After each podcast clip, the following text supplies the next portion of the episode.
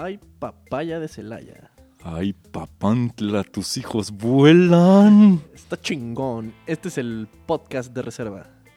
Bienvenidos al episodio piloto de Podcast de Reserva. Yo soy Pete Mansur. Yo soy Marco Afi. Vamos a hablar. Muy, muy, muy adecuadamente al título del podcast. Vamos a hablar de Tarantino, lo de lo nuevo que sacó. Once Upon a Time in Hollywood. Vamos a hablar, vamos a, a más o menos compararla con unas- un par de sus películas más viejitas. Un poco de, de series, de los próximos estrenos. Y ahí, así, lo de que, que vimos, lo de Star Wars, va a haber. Pues un par de estrenos chidos va a haber. va- se viene la de It. Entonces todo eso vamos a platicarlo más adelante. Joker. El trailer del Joker también estuvo perro. Y pues vamos a darle. Vamos a darle ponte el intro.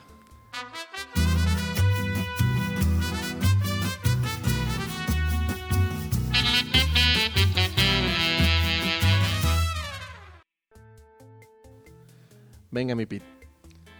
Muy bien. El nuevo podcast. Pues vamos a ver eh, este nuevo formato. Ojalá les guste. Y vamos a darle, ¿no? No quiero hablar mucho de, de lo que va a pasar aquí. Vamos a, a- a dejar que nos sorprenda. Sí, que suceda, que se dé lo que se tenga que dar. Oye, bueno, la nueva de Tarantino, güey. Ya la viste. Ya la vi, pero a ver, espérame. En honor a Quentin Jerome Tarantino, Se llama Jerome. se llama Jerome, tiene nombre de negro. Por eso está tan obsesionado, güey. pues a lo mejor... Ah, más tarde te voy a contar un, un poco de un pleito que tuvo una vez con este Spike Lee. Ok. Eh, Spike Lee está enojado porque tiene complejo de negro Tarantino y, Sí, bien cabrón, bien cabrón. y Spike Lee no lo deja. Pero bueno, Quentin J. Tarantino, así como Homero J. Simpson. Eh, a ver, ahí te va una preguntita. En Inglorious Bastards, Tarantino cambia la historia del mundo y mata a Hitler en un teatro, ¿no? Bueno, en un cine. Si tú pudieras cambiar algo en la historia del mundo, algo de ese calibre, ¿qué habrías cambiado? ¿Qué cambiarías? ¿Y por qué? Puta, güey, está muy amplia, cabrón. Está muy amplia. No mames, me tenías, que dar, me tenías que dar tiempo para esto. Yo cambiaría Lo primero que se te venga a la mente, o sea, el penal que voló el Medina en la final contra Pumas Chivas. no, Me acuerdo que estaba morro y yo como un chiva hermanito chiquito bebé, güey. Vi cuando voló el penal ese pinche güero pendejo, güey. Y nunca lo he podido olvidar. Eso es lo que yo cambiaría, güey. o sea, Tarantino mató a Hitler y salvó a miles de judíos Yo les daría un campeonato a las chivas, cabrón. y tú les das una estrellita más a las chivas que no merecen nada. Eres bien mamón, güey. El mamón eres tú que escogió cambiar ese momento en la historia. Güey. No, no, tomen nota, por favor, que Marco Afi acaba de decir que mientras Tarantino prefiere salvar a miles de judíos, él prefiere darle una estrella a las chivas. Chiva, hermano. ¿Tú qué, tú qué cambias, güey? Yo que cambiaría. ah, ¿A las chivas o que no marquen el penal contra Holanda? ay, güey, diez mil veces que no marquen el penal contra Holanda. Sí, o sea, va, creo- me, me retracto. Esa es la que cu- cuando empezaste a decir el penal, yo dije, ah, pues va a ser el penal Y de me Robben. chiva. bueno, cambiaría que no marcaran ese penal. Ni siquiera tienes un sentido patriota, o sea. No, Nuestros cuates de Argentina van a decir, ¿qué demonios son las chivas, güey? Les vale madres tus chivas. Bueno, no marcaría el penal que le marcaron a... A Arjen Robben. Sí. Ok, esa me gusta más. Yo a lo mejor evitaría que, que maten a Colosio o que maten a Kennedy. Pues sí.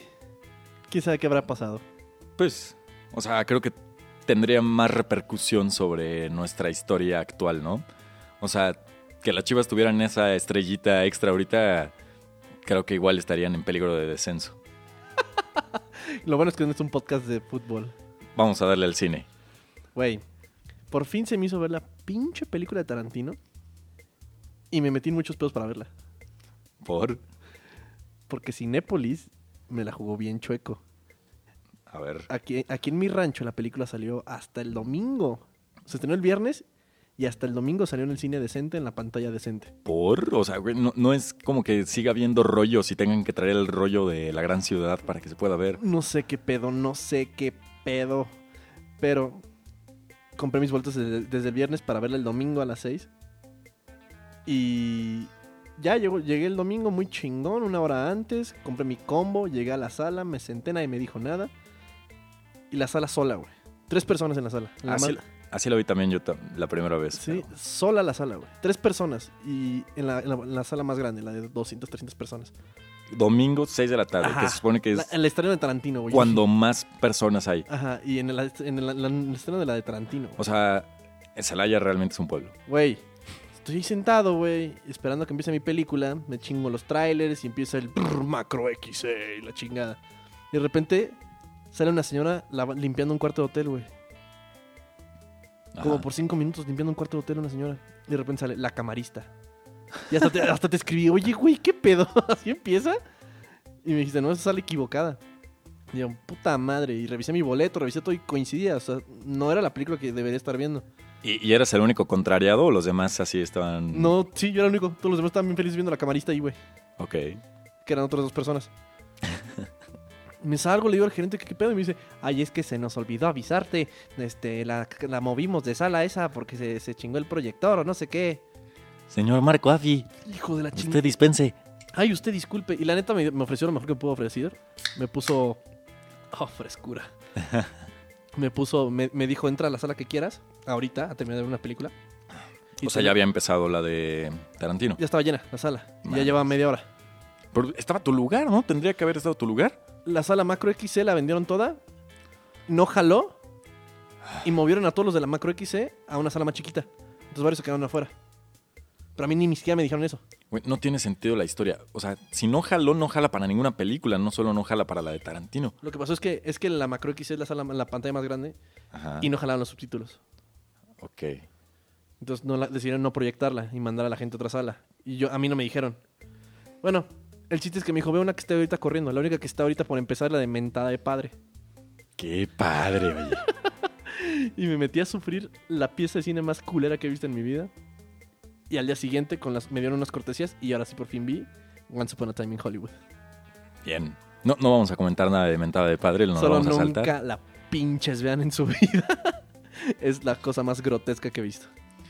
Pero por favor, si vayan a ver Once Upon a Time in Hollywood, si no la han visto todavía.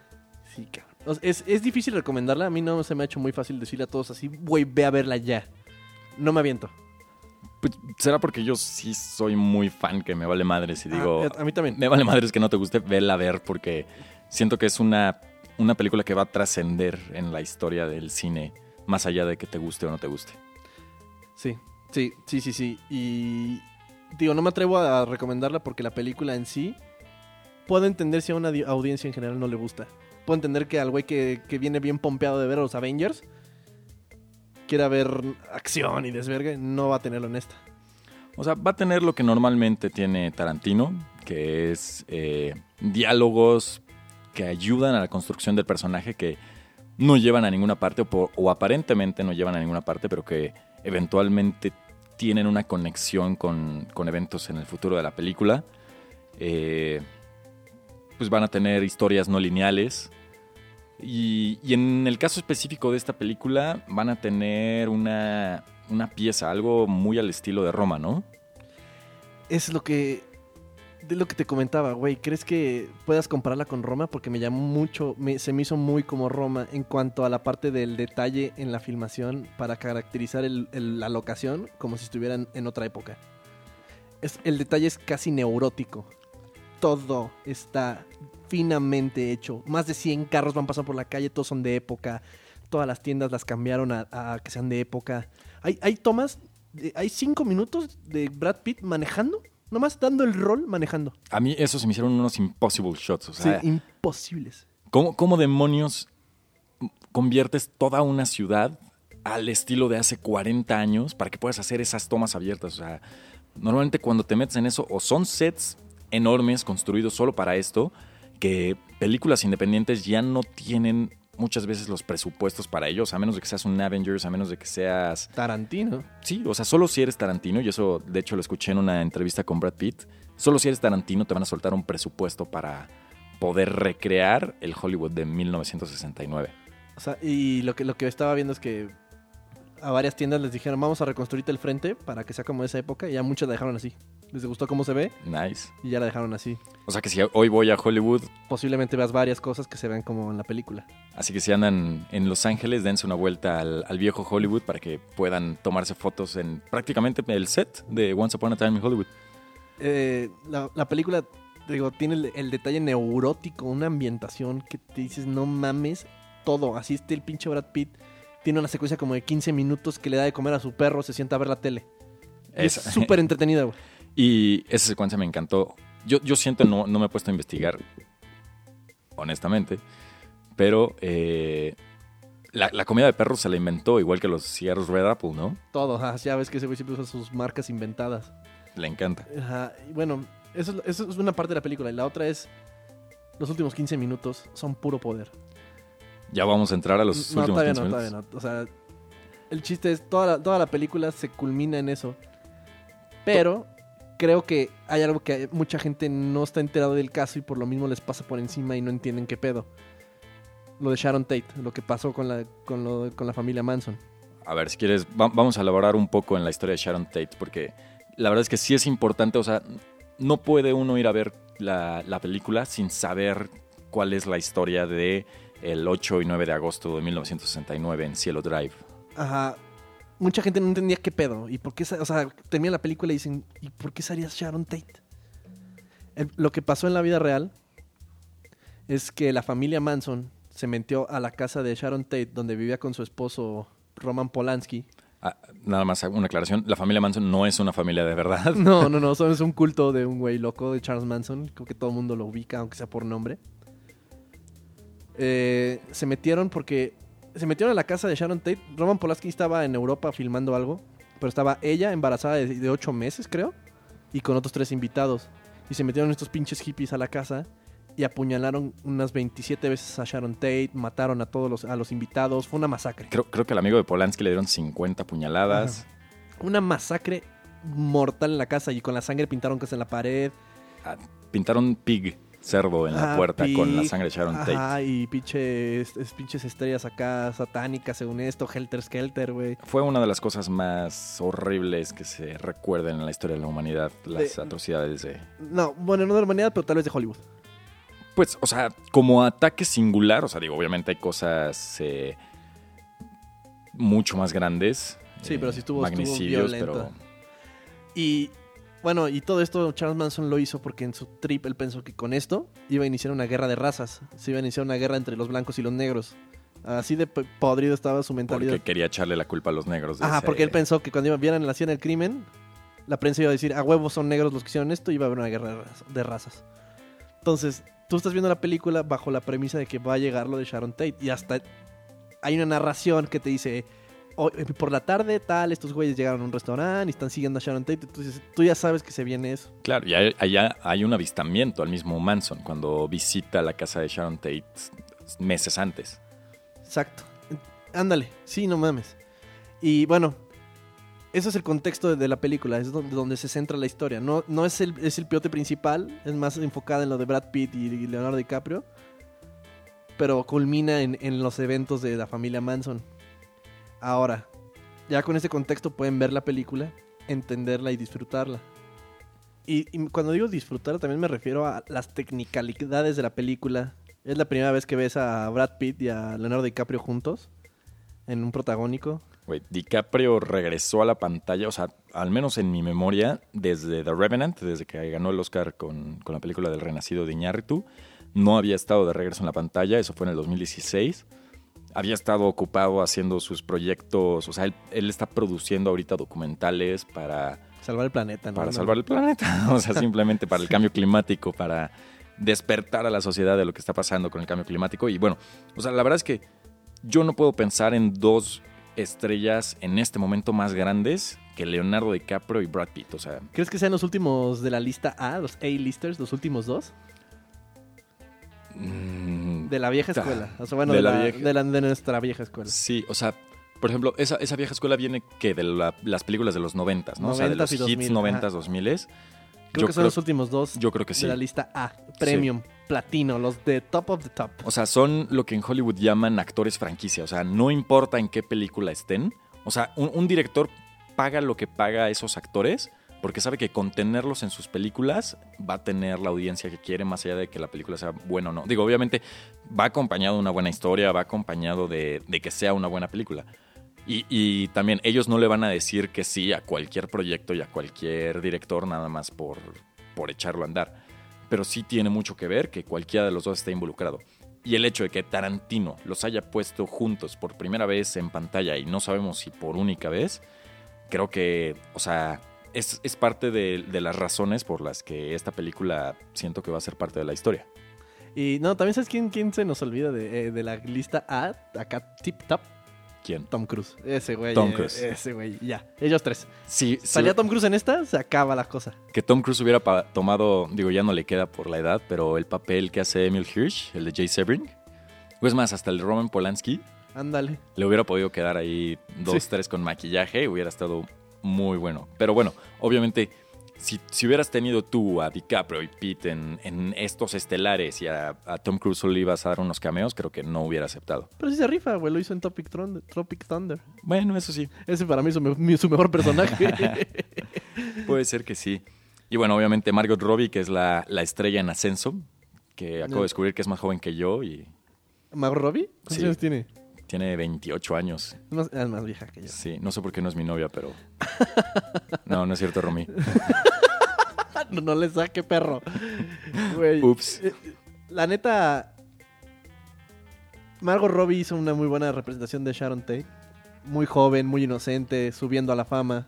Eso es, eso es algo que creo que mucha gente le está aplaudiendo a Tarantino. Digo, con esta película Tarantino se está metiendo en el problema de que le empiezan a decir que es misógino porque el personaje Sharon Tate no tiene los suficientes diálogos, por cómo eh, pone a las mujeres dentro de sus películas o cómo eh, expresan eh, estos grupos feministas el, el hecho de cómo pone a las mujeres en, su en sus películas, ¿no? O sea, que, ¿Viste la entrevista? ¿cuál de todas? Una que le dicen, oye, así que le está como en un panel y le está sentado al lado de Sharon, de Margot, Margot Robbie, Tarantino, DiCaprio y Brad Pitt. Están sentados los, tres- los cuatro. Ajá. Y una, señora, una morra le pregunta, oye, Tarantino, ¿no te parece que le diste muy pocas líneas a Margot Robbie? Ella debió tener más, más papel estelar. O sea, que- creo que le hiciste a un lado y le hiciste menos en tu película. Y Tarantino nomás le contesta, desapruebo tu hipótesis. Pues claro. Y luego se pone a hablar de esta Margot Robbie, pero así como, güey, no voy a entrar en tus pendejadas. Es que claro que sí, o sea, porque lo acabas de decir. O sea, todos conocíamos a Sharon Tate por porque fue asesinada por los miembros de la familia Manson. Nadie conocía quién era Sharon Tate antes de ese evento, o sea, por lo menos de los que nacimos después de 1969. Y Tarantino le dio con esta película una vida a la actriz, o sea, es decir, revivió a Sharon Tate para decirte, mira, Sharon Tate no, no es famosa por porque la hayan asesinado. Sharon Tate es famosa porque estuvo en esta película, porque hizo esto, porque era una actriz eh, con una... eh, Era muy vivaz, era, tenía una- unas características, unas cualidades que la hacían ser amada por todas, ¿no? O sea, era el alma de la fiesta donde quiera que estuviera, ya sea en el avión transatlántico de Europa a Estados Unidos o en la fiesta en la mansión Playboy. Eh, todos querían estar con ella, todos querían rodearse de este ángel que ella, ella impartía, ¿no? Y creo que si bien Sharon Tate no tiene los suficientes diálogos en, en la película, sus expresiones y su manera de, de ponerla en, cuadro es más que suficiente para que podamos amar a Sharon Tate y, y olvidar un poco eh, su fatídico destino. Claro, claro. Y es pues posiblemente la, el objetivo de esta película. Más adelante lo discutiremos más a fondo. Pero yo creo que este he visto mucho ruido en las redes por grupos feministas quejándose de Tarantino. Y yo creo que si no les gusta Tarantino, nomás no lo vean. ¿Para qué se meten a ver esto esperando Capitana Marvel? Pues, o sea, exacto, o sea, creo que cualquier director, o sea, creo que habrá algunos directores que sí quieran hacer películas para que le guste a todo el mundo, pero en el fondo todos saben que no puedes gustarle a todos. Y de hecho es más, tienes que disgustarle a algunos para que puedas ser un, un buen director. O sea, tienes que crear esta controversia, tienes que crear esta discusión. Incomodar, tienes que, Claro. tienes que ajá, encender. Y es lo que hace Tarantino. También, ¿sabes qué me gusta de la película? Que está filmada eh, con cinta, con film. Entonces Sí. se siente, se ve rica, se Ta- ve. Tarantino se opone Sí, al totalmente digital. al digital. Él todavía viaja, viaja, eh, graba eh, con, con el antiguo Hollywood, su director de fotografía, este Richard, Richard algo, es un viejito altísimo con el pelo más largo que Brian May y más blanco que la luna. Eh, pues también pertenece a esa vieja escuela, ¿no? Oye, pero a ver, otra, otra cosa que me encantó y me, me impresionó de la película es, dentro de estas dos horas 40 minutos que dura Once Upon a Time in Hollywood, hay fácil, que te gusta? Una media hora de material grabado como si fueran otras películas, como si fueran otros capítulos de serie, otros cortometrajes. O sea, no solo es el haber hecho el diseño de producción para recrear el Hollywood de 1969, sino para recrear todas estas series y películas donde se supone que Rick Dalton, el personaje de Leonardo DiCaprio, sale. O sea, está Bounty Law, que se supone que es la serie que lo hace actor. Eh, vemos mucho de Lancer, que es una serie que sí existió y donde se supone que él es un, un artista invitado. También están las pequeñas escenas que se grabaron para FBI. para FBI, para los Spaghetti Westerns, para... O sea, no... Creo que hay mucho trabajo detrás de esta película. De hecho, creo que es una de las razones por las que se tardó tanto en llegar a las pantallas, aparte de que se tardó cinco años en escribir el guion. Eh, pero bueno, creo que hay mucho detrás de, de esta película, mucho dinero invertido y la verdad vale la pena verla. Vale muchísimo la pena. En verdad, vayan a verla. Creo que no se van a arrepentir. Si sab- o sea, si pueden apreciar el trabajo que hay detrás, van a entender por qué a muchos nos gusta. Y si solo van para ver pues chingadazos y sangre y acción, pues no, no, no, no van a, a sacar lo que debían sacar de la película. Y bueno, para aquellos que ya son fans y que todavía no la han ido a ver y los que sí, qué bueno. Eh, bueno, Tarantino regresa con, con toda la banda, ¿no? O sea, vemos el cameo de, de Richard Madsen durante uno de, no sé si es en Bounty Law o es en alguno de los otros eh, capítulos que están grabando. Eh, también regresan Zoe Bell, que sale, que ella es una... Fue, la, una- fue la doble de acción de Uma Thurman en Kill Bill. Exacto, y es muy amiga de Tarantino y sale en Death Proof, en la prueba de muerte. Salen casi todas, salen en Hateful Eight también. ¿Ah, sí? Ah, cierto. Y, Sí. y bueno, de hecho, pero de hecho en Death Proof la hace de ella, o sea, sale Sí. como Zoe Bell. Sí, sí, sí. Y sí, sí, sí, claro. Y sale Kurt Russell, que, que también se supone que es un doble de riesgo en la película de, de A Prueba de Muerte, y aquí es un coordinador de dobles de, de riesgo. O sea, a Tarantino le gusta meter en sus películas de Hollywood a Hollywood y ver lo que hay detrás, ¿no? Y creo que para todos aquellos que somos cinéfilos y que nos encanta ver el cine y cómo está hecho el cine, el ver una película que habla del detrás de cámaras y ver esta cama- camadería y ver cómo son las producciones y ver eh, todo lo que sucede detrás de cámara, aunque sea en esta ficción, creo que, bueno, para mí por lo menos es una fascinación. Sí, la neta sí está muy chingón. Y, y también mete mucho referencias a sus otras películas. De cuando se va, bueno, ya entrando un, un poco más en spoilers, cuando va a filmar en Italia este güey, en los pósters salía de, director Antonio Margarete o no sé, Margarete, claro, que es el el personaje ficticio, que se- el nombre ficticio que se pone un güey en... Brad Pitt, de hecho. Ah, sí. Sí, porque es Margarete. Gorlami. Ah, no. Ah, Margarete era entonces Tim Roth. No, era... No, era ah, el que es director, Eli Roth. No, es el otro güey, el macho parrito, el que trae los guantecitos y de... Sí. Margarete. Ese de los guantecitos es BJ Novak, sale en The Office. Ándale, ese cabrón. El Eh, Ryan de The Office. Sí, ese cabrón que está como Cierto. ojón, bien cagado. Él es Margarete. Sí, entonces hace referencia también a sus, a sus otras películas con nombres, con throwbacks. O sea, tiene muchos detallitos que se, que se, pues, que se aprecian mucho, se, se distinguen. Es lo que distingue, lo distingue del resto. Y yo creo que solo este güey pudo haber sacado este permiso. Cerraron la carretera principal de Hollywood durante tres horas, Ajá. de las 12 del día a las 2 de la tarde. O sea, hora pico me vale madre. Les valió más. Cerró la carretera para filmar unas tomas de Margot Robbie manejando en carretera. Y que los espectaculares, que todos los carros que estén en el tráfico sean de época. Y es que eh, eh, la verdad es que esas tomas son bellísimas. O sea, creo que Tarantino tiene tres sellos en su dirección. Uno es el trunk shot, o sea, la toma que es desde abajo, como si estuvieran viendo hacia la cajuela, que de hecho en esta película no aparece, No, no hubo. pero que aparece en desde Perros de Reserva, en Pulp Fiction, en Jackie Brown. Cierra, de hecho, con un trunk shot la de Bastardo sin Gloria, cuando dice, creo que esta es mi obra maestra. Eso, o sea, esa toma vista desde abajo pues es, el, es el trunk shot. Luego tiene su fetiche por los pies. Que ahora sí se fue de hocico.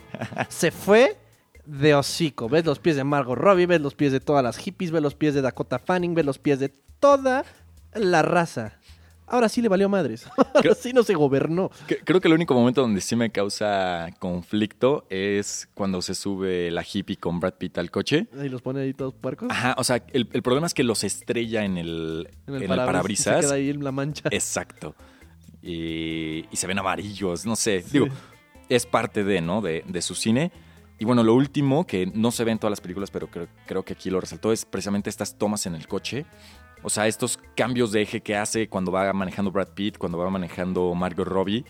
eh, le da un dinamismo, una velocidad. O sea, que creo que Tarantino sería excelente para dirigir una persecución en autos. O sea, para grabar. En Dead Proof es una obra maestra su persecución. Claro. Y, y lo grabó al viejo Hollywood, o sea, Sí, montando cámaras en coches. Y a pelo. y- claro, o sea. Y aprovechando precisamente que Zoe Bell es una doble de riesgo, ¿no? Entonces, ni siquiera tuvo que usar un doble. O sea, su doble era la actriz y ahí vas y ponte en el cofre del coche a 70, 80, 90 kilómetros por hora. Pues sí, la neta, solo este cabrón puede hacer eso. Soy, soy muy fanboy de ese güey porque hace las cosas bien, se toma su tiempo. Y pues al parecer ya solo nos queda una película de ese güey. Eso me voy a poner a llorar. Bueno, Para los que no sepan, Tarantino ha dicho que solo va a hacer 10 películas en su vida porque quiere dejar como ese, ese sello, esa marca como director. Esto no, y, él ya lo dijo, no quiere decir que no vaya a seguir colaborando con, con las artes. Eh, dijo que ya le gustaría escribir algunas obras de teatro, que quiere escribir libros sobre cine, que a mí me encantaría leer un libro sobre cine escrito por Tarantino. Pero bueno, ha dicho que va a cerrar con, décima, con una décima película.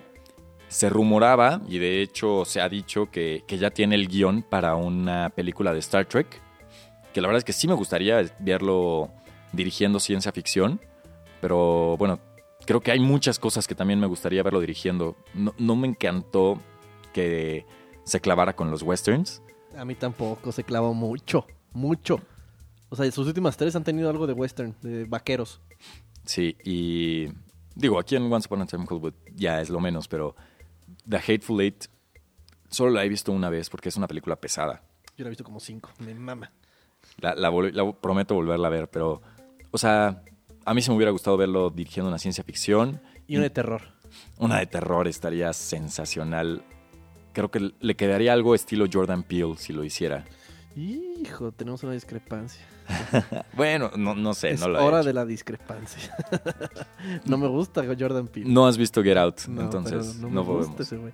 Ve Get Out y después nos agarramos a madrazos aquí. Ok, en Halloween la veré.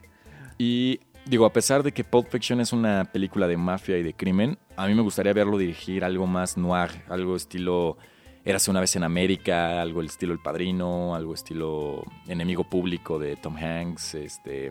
Pero es que siento que es muy seguro para él eso. Me gustaría que se retara. Ciencia ficción, güey. Ciencia Así, ficción sería así algo como es de, de neurótico para sus detalles y todo. Me gustaría verlo hacer ciencia ficción. Tal vez no, no Star Trek, porque Star Trek, güey, han hecho todo. Son como los Simpsons de la, de la ciencia ficción. Han hecho todo. Y muchas cosas de ciencia ficción que tú ves son basadas de un capítulo de Star Trek. Entonces me gustaría que hiciera algo como, como Blade Runner. Algo más sumiso.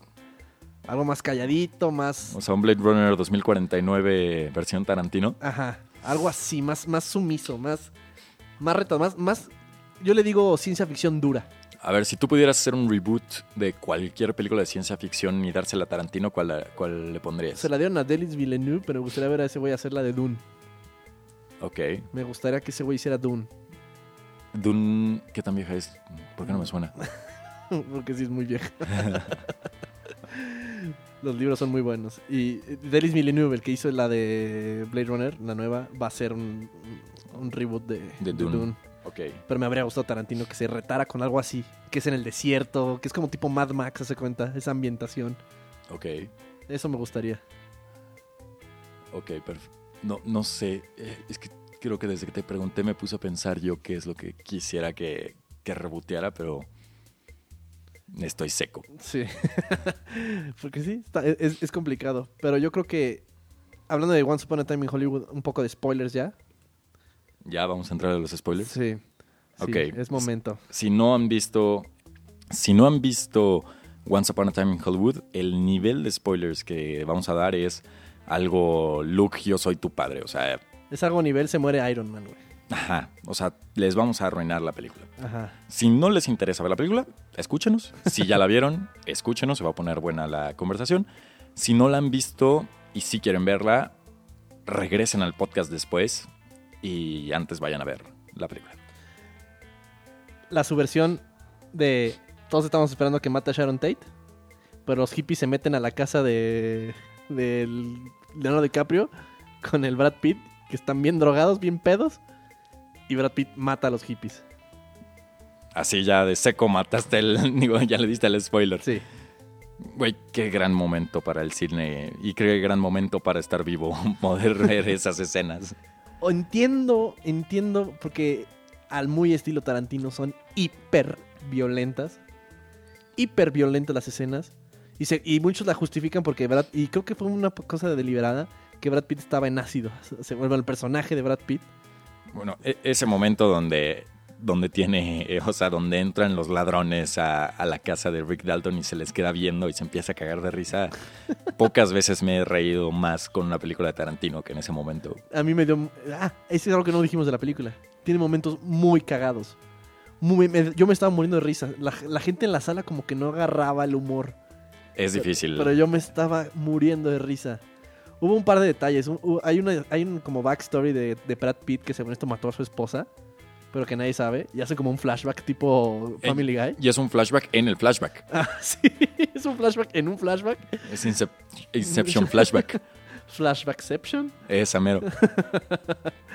Y, pero el güey sale con, con el arpón en la, en la pierna. y, su, y su esposa haciéndola, haciéndosela de hiperpedo. Y justo cuando piensas que algo va a pasar, se corta y regresa. Y ya no sabes qué pedo. Güey, Tarantino sí le dijo qué era lo que pasaba y no dice que no lo va a revelar jamás. Yo digo que sí lo mató. Pues sí, o sea, te lo pinta todo para que la... O sea, y es que tú te pones a pensar y dices, pues sí, estaban en mar abierto, estaban ellos dos solos, el güey pudo haber dicho, no, pues se cayó y se la tragó un tiburón y ya. Pero nadie se reía más que yo, güey. Ese fue mi problema en la película. Yo me estaba muriendo de risa también cuando se agarra a putazos con, con Bruce Lee, con el que le hace de Bruce Lee. Cuando lo regaña primero Zoe Bell y luego el Kurt Russell. Pero cuando se está agarrando putazos con Bruce Lee, que Bruce Lee empieza a hacerle... Y el Brad Pitt nomás le hace...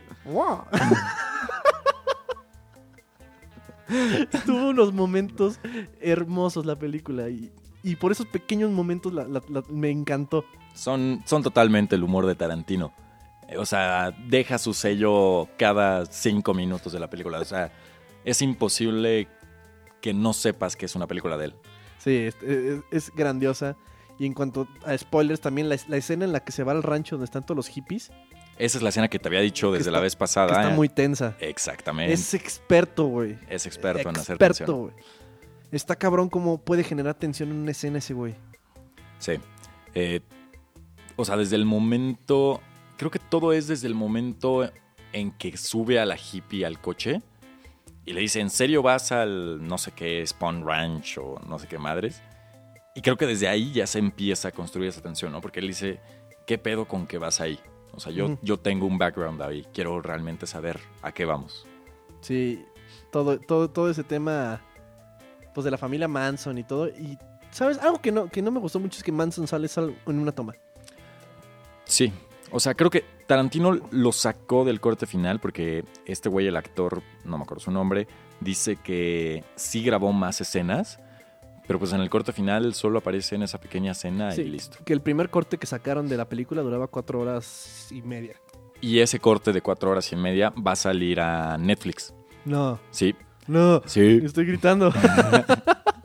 estoy listo, güey. Lo, lo van a dividir en capítulos de una hora para que no sea como una sola película, sino que, o sea, sean mini capítulos de una hora y creo que sí van a ser cuatro o cinco capítulos. No mames. Es correcto. Y el momento más épico de toda la película, güey. El que no mames, yo estaba con lágrimas en los ojos. Cuando se cae la morra a la alberca, Leonardo DiCaprio se saca un pedote, se mete a su pinche cobertizo ahí donde tiene las herramientas y sale con un lanzallamas. y quema la morra. Güey, yo estaba con lágrimas en los ojos. Yo no sé si me reí más ahí o cuando se le lanza la Sadie, que, que por cierto, no, ni siquiera he checado, pero es la misma que hace de... Ay, ¿cómo se llamaba la china que trae como la bola esta con la cadena en Kill Bill? No, yo- se veía más morrilla. Esa ya estaba más becerra. Sí, ¿verdad? Sí, no, no creo que sea. Ok. Pero bueno, o sea, cuando le avienta la lata de comida y le da justo en la nariz, la tumba así. No ma, qué risa me dio las tres veces que la he visto. O sea, ya sé que va a pasar el momento y me vuelvo a cagar de risa. Güey, cuando, cuando le cuando sale que está el pinche Leonardo DiCaprio que ya se va la policía, se va la ambulancia y le pregunta al güey de la, de la casa de Sharon Tate, "Ey, ¿qué pedo? ¿Están todos bien?" Nosotros sí, los hippies de, o sea, te aseguro que no están chidos, pero nosotros estamos al 100. Güey, es, es muy gracioso. Y, y- y la neta, ese final, eh, o sea, es, es poético. Porque tenemos a este güey Rick Dalton, que al principio de la película, el, el Al Pacino, el Marvin Schwartz, le dice, güey, Schwartz. Schwartz. Schwartz. Dime Marvin, para que sea más fácil. Eh, le dice, cabrón, ok, estuviste en Bounty Law, ya has hecho estas películas, pero a ver, si ya estás haciendo pilotos de películas donde tú eres el malo Y te matan en cada y película. te matan en cada película, es porque ya están acabando tu carrera, porque así la gente te va a olvidar. Entonces necesitas reaccionar y necesitas irte a Italia a hacer los spaghetti westerns. Y este güey, pues eventualmente va a Italia, hace sus spaghetti westerns, regresa. Y, y momentos antes en la película vemos cuando eh, Rick Dalton, DiCaprio y Brad Pitt ven entrar a Roman Polanski con Sharon Tate a, a su casa porque son vecinos. Y le dice, ¿ya viste quién va ahí? Va Roman Polanski, es el, es el director más aclamado en este momento en Europa y probablemente en el mundo. O sea, oye, y le dice literal al personaje Brad, Brad Pitt, a Cliff Booth, oye, mi carrera está acabando, pero puede que esté yo a una pool party, a una fiesta, De revivirla. de revivirla, ¿no? De conocer a Roman Polanski y revivirla. Y en este momento en el que está platicando con el Jay Sebring y Sharon Tate le habla y le dice, ah, ¿qué pedo, Rick? ¿Cómo estás? ¿Quieres pasar a echar un trago? Se le abren las puertas de, de la casa. Y él, y él ve cómo se le abre su carrera de Hollywood otra vez. Exactamente, o sea, se le abre literal la puerta de Hollywood nuevamente. Pero me gustó que fue como una carta de amor a Hollywood y a la tragedia de Sharon Tate. La revivió, le dio una segunda oportunidad, le dio un segundo aire. Muchos vamos a buscar sus películas nomás para verlas. Yo sí quiero ver, por lo menos la que ella ve en el cine, Ajá, tengo muchas ganas de verla. sí, o sea, to- todo eso es lo que se me hizo muy padre de la película, que es como Inglourious Basterds, que cambia el final de la historia. De, o sea, de la historia real, la, Claro. mueve, la mueve a su, a su manera. Entonces, se me hizo una increíble película, se, se me hizo, creo que es de mis favoritas de este cabrón. Por lo menos a mí sí, conmigo sí entra en mi top 3. Esta cabrona. Me, me gustó muchísimo. Y hay, hay una cosa que, que te quiero contar. Tengo un amigo que se llama Carlos Glad. Saludos por si está escuchando, Carlos. Eh, él tuvo la oportunidad de ver a Tarantino en vivo en una conferencia, en un, en un evento. Y entonces en esta conferencia lo estaban entrevistando y le dice, oye, es que una de tus virtudes es la construcción de personajes. Y le dice, pues, ¿cómo le haces, no? Y dice, mira, la verdad es que yo me siento a escribir mis personajes para el primer capítulo de mi película. O sea, escribo cómo son, qué reacciones harían, qué cosas hacen, qué cosas no hacen, en qué creen, en qué no creen, etc. Y para el segundo capítulo, dejo que eso que yo creé me lleve a las acciones que van a tomar. O sea, a lo mejor sí tiene un poco claro el final de su película, pero no tiene claro cómo va a ser, no O tiene cómo va a claro llegar. exactamente. Y entonces deja que el personaje que ya construyó tome las decisiones con base en los valores y en las creencias que le impuso. Y eso creo que queda totalmente reflejado en, en esta película, ¿no? O sea que quizás sí es un capítulo, un primer capítulo muy largo de dos horas, diez minutos, ¿te gusta? Sí. y un segundo capítulo que la verdad se pasa en chinga, pero se ejecuta la fórmula por completo. O sea, porque en el primer capítulo ves al Rick Dalton acabado y en el segundo ves cómo sus acciones lo llevan a abrirse la carrera. Ves sobre todo eh, a Cliff Booth, ¿no? Que en el primer capítulo te justifica el por qué es un matón, o sea, porque es el único que le aguantó un tiro a Bruce Lee. Sí, le aguantó un tiro durísimo a Bruce Lee. Y que ya tuvo su antecedente con los hippies y por eso se agarra a tatemazos con los hippies. Y, todo esto de que eh, estos cuates, los hippies, ven a Rick Dalton previo a que quieran cometer el asesinato y que de hecho viven en el set donde se filmaba Bounty Law y que son héroes de ello, pero como son hippies dicen, pues es que mi teoría es que vamos a acabar con la violencia acabando con las personas que nos enseñaron violencia cuando éramos niños. Sí, es puras pendejadas. Mucho Tarantino. Sí, mucho. Pero sí, la película vale mucho la pena. Está en, está en mis top de ese güey. Y yo creo que si, si les gustó esta, vuelvan a ver Inglourious Bastards o Pulp Fiction y les va a rascar la misma, la misma comezón. Y pues bueno, creo que ya nos vamos a, a sacar el pito de la boca de Tarantino porque ya lo estuvimos mamando cro- todo el podcast. Se la cromamos, se la dejamos brillante ese güey, porque pues, la neta es chido. Muchos dicen que es un mamador. A mí se me hace muy, muy bueno, muy perfeccionista. Es un excelente director y veré todo lo que haga ese güey. Y no sé si todo lo que escriba, pero también yo creo que sí veré todo lo que escriba. Y leeré todo lo que escriba. En lo que se involucre ese güey, sé que va a haber calidad. Ah, güey, antes de que dejemos a Tarantino, tengo un dato muy interesante que, que escuché, bueno, que leí en la mañana. Excelente dato, crack. Dos datos, porque si no voy a dejar a la gente colgada cuando dije que iba a haber algo de Spike Lee. Lo de Spike Lee es que Spike Lee es- le reprocha a Tarantino que use la palabra nigger en sus películas, específicamente cuando la usó en Pulp Fiction y en Jackie Brown. Y en Hateful Eight, En Hateful Eight también, pero bueno, o sea, la discusión de Spike Lee fue previo a que estrenara Hateful Eight. Y le decía, güey, es que tú no tienes derecho a, a usar esa palabra, es una palabra racista, etc.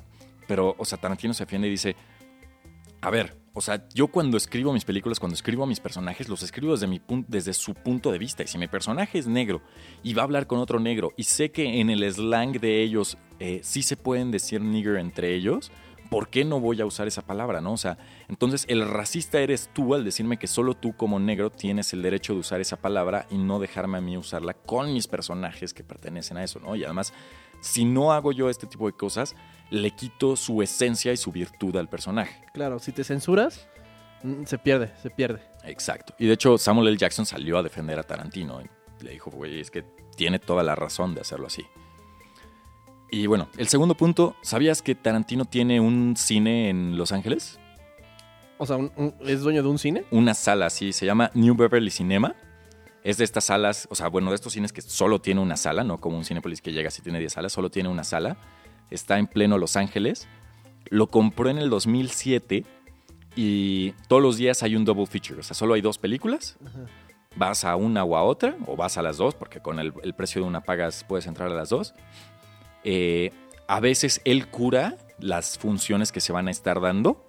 Eh, muchas veces también son de su propia colección, de su colección privada, sí, la saca de su casa, lleva el rollo de 35 milímetros para poder verlo en el cine. O sea, estás viendo una película que literal pertenece a Quentin Tarantino. O sea, de que saca la de Pulp Fiction original y la pone. Exacto. Y si alguien va a Los Ángeles en estos meses, creo que era julio, agosto y septiembre, eh, va a estar Once Upon a Time in Hollywood en el cine de Tarantino con un previo de todo el material que grabó de Bounty Law. O sea, vas a poder ver como, como el capítulo que grabó de Bounty Law para poder usarlo en la película Once Upon a Time in Hollywood. Y eh, bueno, algunos materiales adicionales, eh, comerciales ficticios que hizo, o sea, mucho más del universo de Tarantino. Entonces, Eso sí, estaría chingón y estaría bueno. vamos a darnos la vuelta. a darnos el rol. Aeroméxico, patrocínanos. Eh, Volaris, aunque seas. al que sea, viva Aerobús, eh, no discriminamos. y mándenos. Tío Slim, por favor, un avioncito privado no nos caería nada mal. Rífate, porfa. Pero bueno, esos son los dos detalles de Tarantino que quería compartir antes de que pasemos a los avances de lo que viene en el cine. Pues ya rapidito, ¿no? Ya nos fuimos muy de largo. ¿Cuál te emociona más? ¿La de Star Wars o la del Joker? Ay, es que el trailer sali- los trailers salieron esta semana, entonces... sí. Mm, o sea, me emociona mucho el Joker por ser una historia original. Sea, me refiero a que no es parte de una saga, o sea, sí es parte del universo de Batman y de DC Comics y todo, pero es algo que no hemos visto, me emociona. ¿El último tráiler ya lo viste? Sí, sí, sí, sí, lo vi. Güey, o sea, vi un meme que se me hizo la descripción perfecta del tráiler, que es así como Batman de 1989, creo que fue la de Tim Burton, donde sale Jack Nicholson de Batman.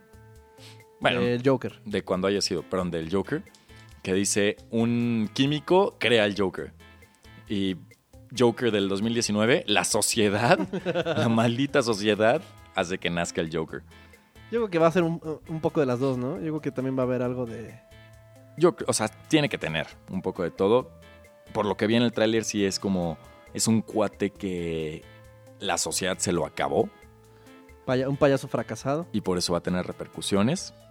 Eh, justo hoy salió ya el primer eh, Tomato Meter Reveal de Joker. Ajá, Échale, 80. 85%. Es que el director no me convence, güey. Todd Phillips, director de The Hangover. Eh, O sea, nunca ha hecho una película de este calibre. A eso es a lo que me refiero. sí, se ha dedicado a la comedia, se ha dedicado A otras cosas. Entonces, estoy renuente, estoy, voy con la guardia abajo, la guardia arriba, pero ojalá esté chingona. Hay que darle chance. Yo creo que puede hacer algo bueno. Y otro tráiler que salió fue el de Star Wars, Rise of Skywalker. Y no me gustó, güey, que hayan enseñado a la rey mala, porque con, de- con solo enseñarla, te están, te están diciendo que no es un spoiler, güey. Son muy buenos cuidando sus spoilers, son muy buenos que no salga nada de información ex- así extraña. Y que lo hayan revelado me, me indica que no va a hacerse mala, que nomás va a ser una visión o algo. Y nomás era para que la gente hablara del pinche tráiler. Porque para mí ya está muerta esa, esa saga. Pues sí, o sea, es un stunt, ¿no? De publicidad por, Más que nada. por jalar, por llamar la atención. Y por vender juguetes. Pero, eh, o sea, es Star Wars. La gente la va a ir a ver. Yo la voy a ir a ver. Yo también, para odiarla. Dos veces, tres veces. Regresa J.J. Abrams. O sea, sé que odiaste la 8, la de The Last Jedi. No, no sabes con qué pasión y furor odié esa película. Luego te platico a detalle Pero bueno, por qué la odié tanto. tendremos nuestra sesión de discusión de Star Wars. Eh, regresa J.J. Abrams a la dirección y al guion, que ahí es una cosa que no entiendo. O sea, por ejemplo, en el MCU, en las películas de Marvel, está Kevin Feige a la cabeza de todo el proyecto. Y aquí, o sea, no entiendo cómo pueden decir, a ver, J.J. Abrams dirige el capítulo 7, luego vemos este güey Ryan Johnson, Pendejo, sí. por dónde lleva el capítulo 8, y luego a ver a quién le damos el 9. Güey, o sea, que no hay alguien que sepa de dónde No va. y- Es que no hay un plan. Eso es lo que está mal, o sea, te sientas, haces, el- haces por lo menos el esqueleto, ¿no? De De, decir, to- de toda la trilogía. aquí pasa esto, va a acabar aquí. ¿Qué suceda en el Inter? Pues vamos viendo, pero en tal película se muere este, en tal película se muere este, y aquí va a pasar esto. Eso sí lo tenemos muy claro. No sé, o sea, se me hace muy extraño que hayan tomado esas decisiones. Pésimas decisiones tomó Ryan Johnson y a ver cómo le hace J.J. Abrams para salvar este, este barco que se está hundiendo. Son las dos películas que más me llaman la atención. ¿Sabes? O sea, de la que se habló también esta semana que me llama mucho la atención, eh, Irishman de Martin Scorsese. Ah, pero eso va a salir directo a Netflix, ¿no? Sí, o sea, igual que con la película de Cuarón de Roma, eh, sí la van a poner en ciertos cines, sobre todo en Estados Unidos, para que pueda tener, eh, para que pueda calificar a los premios, ¿no? A los Oscars, a los Globos de Oro, etcétera. Porque si no están en, en los cines, pues no, no pueden calificar. O sea, como que van a hacer lo suficiente para que estén. Y creo que en noviembre, octubre es cuando podemos verla en Netflix. Eh, ¿Sabes cuánto va a durar? No, no, es como tres horas y feria. Tres horas y media. Deli. Delicioso. Pero es el regreso de Scorsese con Robert De Niro Y Joe Pesci. y Joe Pesci. Para que no, se- no sepan quién es Joe Pesci, y creo que la referencia más, más rápida es la de Mi Pobre Angelito. Ándale. Ese es el ladrón chaparrito de las primeras dos de Mi Pobre Angelito con Michael Culkin. Pero Joe Pesci, eh, pues su carrera surgió fuerte con Scorsese en Goodfellas y en Casino, actuando al lado de De Niro. Y Sí. regresa Al Pacino también con ellos. Entonces, eso me da mucha confianza. Se, se ve que se va a poner perra la película. No, no sé de- ni de qué se trata, no quiero investigarla, la quiero ver en blanco. Solo he visto unas imágenes de este De Niro ahí caminando con la raza, pero Y bueno, habrá que tomarse un buen café. Sí, ponerse cómodos, unos nachitos un buen sistema de sonido. y a darle. Eh, sí, y lo bueno es que es en Netflix, entonces le podemos poner pausa para ir al baño porque está cabrón las tres horas y media. Sí, qué pedo. Pues bueno, mi Pete, yo creo que hemos llegado al final de este primer podcast de reserva. Venga, oye, para la próxima semana, It 2. Ah, la próxima semana sale It 2 en el cine, la vamos a ir a ver, vamos a platicar de ella un poco. Y me gustaría también ver un poco de, de otras películas basadas en libros de de Stephen King. Stephen- Stephen King. Órale. ¿Se te ocurre alguna? La de Gerald's Game está en Gerald's Game está en Netflix. Ok, Esa vale mucho la pena, te la recomiendo y pues para discutirla la, la próxima semana. ok. Y veamos también, o sea, creo, yo sí quiero ver la parte 1 de It, como para tener fresco todos los acontecimientos. Órale, va. Sí, sí, sí me la chingo. está de. Y, y entonces ya, en el podcast de reserva número 2, It It 2, el regreso, Reloaded. Reloaded. Nos vemos, mi raza. ¡Qué chingón! ¡Qué chingona está tu vieja! Ahí nos vidrios. Un pinche cumbión bien loco. Un pinche cumbión bien loco. Ahí nos vemos, raza.